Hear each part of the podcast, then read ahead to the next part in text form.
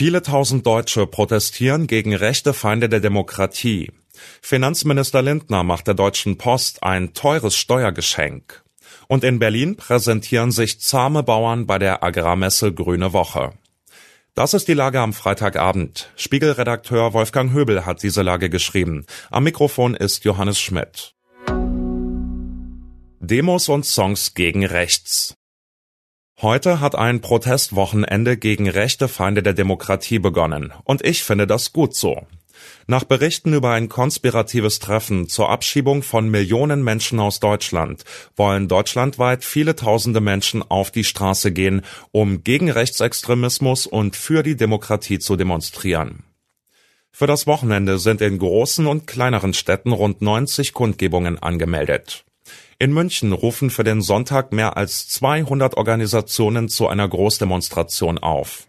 Für heute Nachmittag waren beispielsweise in Stralsund, Münster, Jena und Hamburg Proteste geplant. Im Moment gingen diejenigen auf die Straße, die schon lange auf einen passenden Anlass gewartet hätten, um ein Zeichen gegen die AfD zu setzen, sagt der Soziologe Armin Nassei. Jetzt ist so ein Moment, in dem die schweigende Mehrheit erkennt, dass es tatsächlich um etwas geht, sagt Nasei. Und da lässt sie ausnahmsweise von sich hören. Eine Anregung dafür, mit welchen Liedern sich am besten für die Demokratie demonstrieren lässt, liefert heute mein Kollege Andreas Borch heute.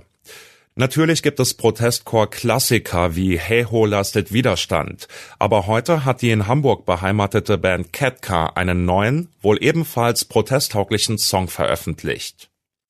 Das Lied mit dem Titel München sei voll von wütenden Gitarren, die wie Alarmsirenen heulen und ein seltenes politisches Statement im deutschen Pop, schreibt Andreas. Im zugehörigen Videoclip erinnert die Rockband an die Opfer des NSU. Lindners Steuergeschenke vor dem Finanzamt und dem strengen deutschen Finanzminister Christian Lindner bibbern alle Unternehmen gleich. Wirklich alle?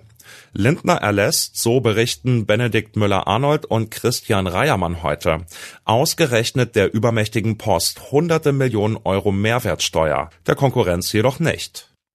Kleinere Briefunternehmen, die mit der Post konkurrieren, müssten nach den Plänen der Bundesregierung weiterhin eine Mehrwertsteuer von 19 Prozent erheben. Es geht in dieser Steuersache auch um Gerichtsentscheidungen, deren wegen der Staat ohne das neue Gesetz womöglich eine teure Rückabwicklung von Umsatzsteuerbescheiden leisten müsste. Offenbar verzichtet Lindner lieber auf künftige Steuereinnahmen, als Gefahr zu laufen, vor Gericht zur Rückerstattung etlicher Milliarden verdonnert zu werden. Lindner verstößt gegen seine beiden Rollen, sagt Christian Reiermann.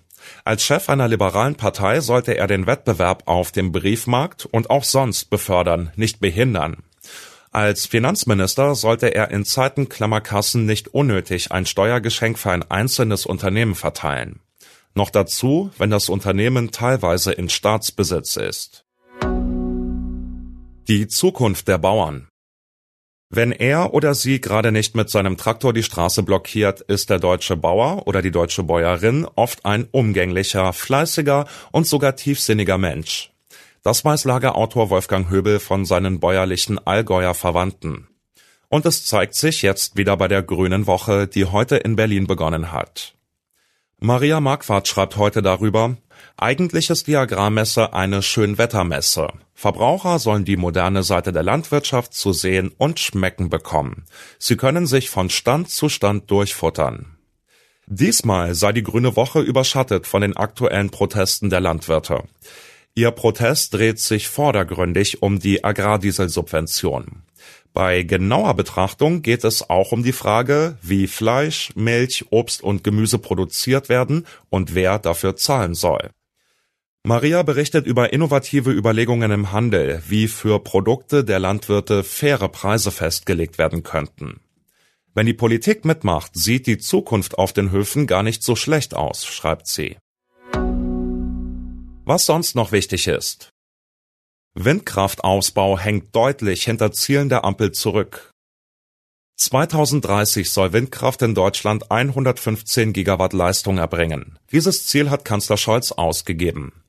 Der Ausbau im vergangenen Jahr war dafür nach Spiegelinformationen viel zu gering. Sauerstoffisotope im Tropfstein erzählen von früheren Naturkatastrophen. Mit Hilfe eines uralten Stalagmiten haben Fachleute Klimaereignisse der vergangenen Jahrhunderte rekonstruiert. Der Stein verriet etwa das Jahr ohne Sommer und offenbarte Details zur kleinen Eiszeit. Das kleine Schwarze von Prinzessin Diana für 325.000 US-Dollar versteigert. Ein weiterer Look von Prinzessin Diana wurde versteigert, und zwar für einen höheren Preis als ursprünglich eingeschätzt. Auch weitere bekannte Kleidungsstücke von Prominenten wurden verkauft. Soweit die Lage am Abend. Alle aktuellen Entwicklungen finden Sie auf spiegel.de. Wir melden uns hier wieder morgen früh mit der Lage am Morgen.